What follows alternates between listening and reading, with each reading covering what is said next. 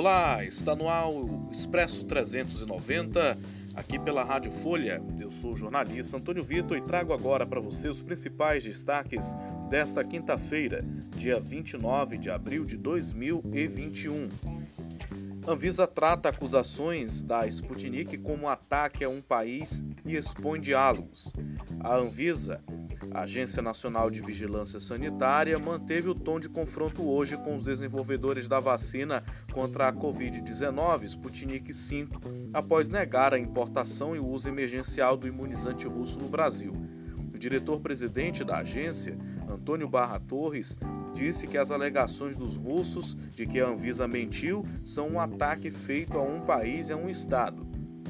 Em resposta às críticas do Instituto Gamaleia e do Fundo de Investimento Direto da Rússia, responsáveis pela produção da Sputnik V, a Anvisa fez uma transmissão ao vivo nas redes públicas de TV e rádio do governo federal.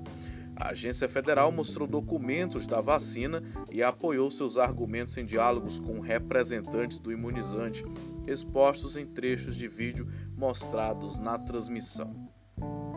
Brasil quadruplica ritmo de mortes e atinge 400 mil vidas perdidas para a Covid. Últimos 100 mil óbitos foram registrados em apenas 36 dias. Até os primeiros 100 mil foram 149. Apesar de queda nas taxas de morte no momento, após endurecimento de medidas de restrição, abril foi o mês mais letal e teve mais de 2 mil vítimas diárias. CPI da pandemia vai ouvir o atual e ex-ministros da Saúde na próxima semana.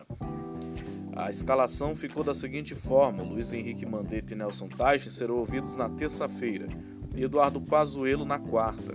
O vice-presidente da CPI, o senador Randolfo Rodrigues da Rede do Amapá, destacou que o general terá que responder a muitas perguntas, em especial sobre tratamento precoce e a demora para a compra de vacinas. O senador Marcos Rogério, do Democratas de Rondônia, minimizou a pressão contra Pazuello. Já o ministro da Saúde, Marcelo Queiroga, e o diretor-presidente da Anvisa, Antônio Barra Torres, serão ouvidos nesta quinta-feira. Essa quinta-feira, no caso, na próxima semana. E quem traz mais detalhes sobre essa investigação aí da CPI, a nossa repórter da Rádio Senado, Érica Christian. Linha aberta para você, Érica, aqui no Expresso 390. Por sugestão do relator Renan Calheiros, do MDB de Alagoas, a CPI da pandemia vai dedicar as próximas três reuniões a oitivas de testemunhas. Os ex-ministros da Saúde, Luiz Henrique Mandetta e Nelson Taixe, serão ouvidos na terça-feira. Os dois médicos atuaram no início da pandemia e deixaram o governo por defenderem o uso de máscaras e o isolamento social.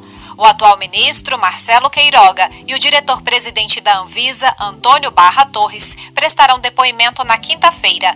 Já Eduardo Pazuello será ouvido na quarta-feira. O general especializado em logística assumiu interinamente o Ministério da Saúde em abril e só foi efetivado no cargo em setembro do ano passado.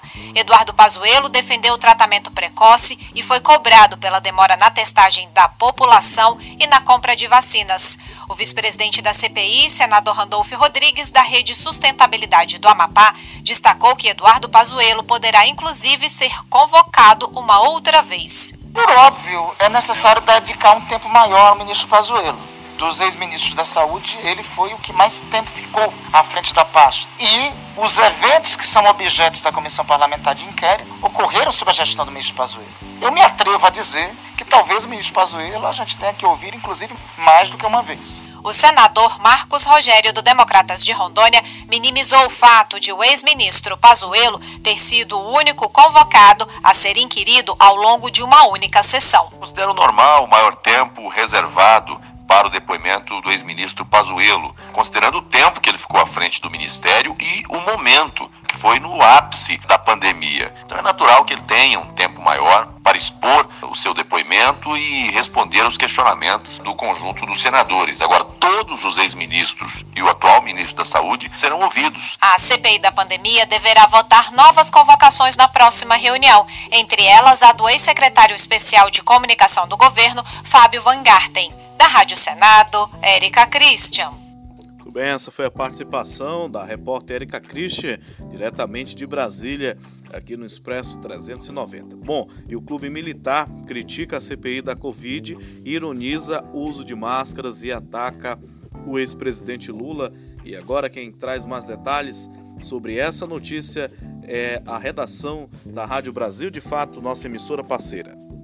O presidente do Clube Militar, General Eduardo José Barbosa, publicou um texto em defesa do presidente Jair Bolsonaro e contra a CPI da Covid, que vai investigar as omissões do atual governo diante da crise sanitária. Na nota intitulada Pensamento do Clube Militar: O Poder das Trevas no Brasil, o general critica o Supremo Tribunal Federal e diz que o ex-presidente Lula representa as trevas. O general ainda ironiza o uso de máscaras contra a Covid-19, afirmando que o objetivo da CPI é culpar Bolsonaro. O texto diz que o resultado da investigação já se sabe e é culpar o presidente por aquilo que não o deixaram fazer, ou por não usar as máscaras utilizadas por alguns para se esconder da população. Em seguida, pede que Bolsonaro tome medidas contra os demais poderes. Para isso, evoca o artigo 142 da Constituição, pedindo que as algemas voltem a ser utilizadas, mas não nos trabalhadores que querem ganhar o sustento dos seus lares, e sim nos verdadeiros criminosos que estão a serviço do poder das trevas. O clube militar é formado por oficiais da reserva, ou seja, não tem comando de tropas. Membros do clube se posicionaram recentemente em defesa de uma ruptura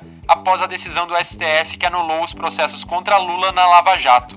Um ano e meio antes das eleições presidenciais de 2022, o petista desponta como favorito. O Brasil deve superar nesta quinta-feira a marca de 400 mil óbitos em decorrência da Covid. De São Paulo, da Rádio Brasil de Fato, Daniel Giovanaz. Obrigado, Daniel, pela sua participação.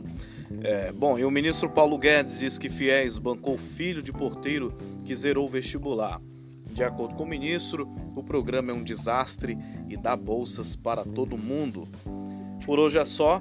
A gente encerra aqui o Expresso 390. Fique por dentro de toda a nossa programação 24 horas ao vivo para você na internet em www.folha390.com.br. Também estamos nas redes sociais. É só você seguir os nossos perfis lá no Facebook, no Twitter e no Instagram.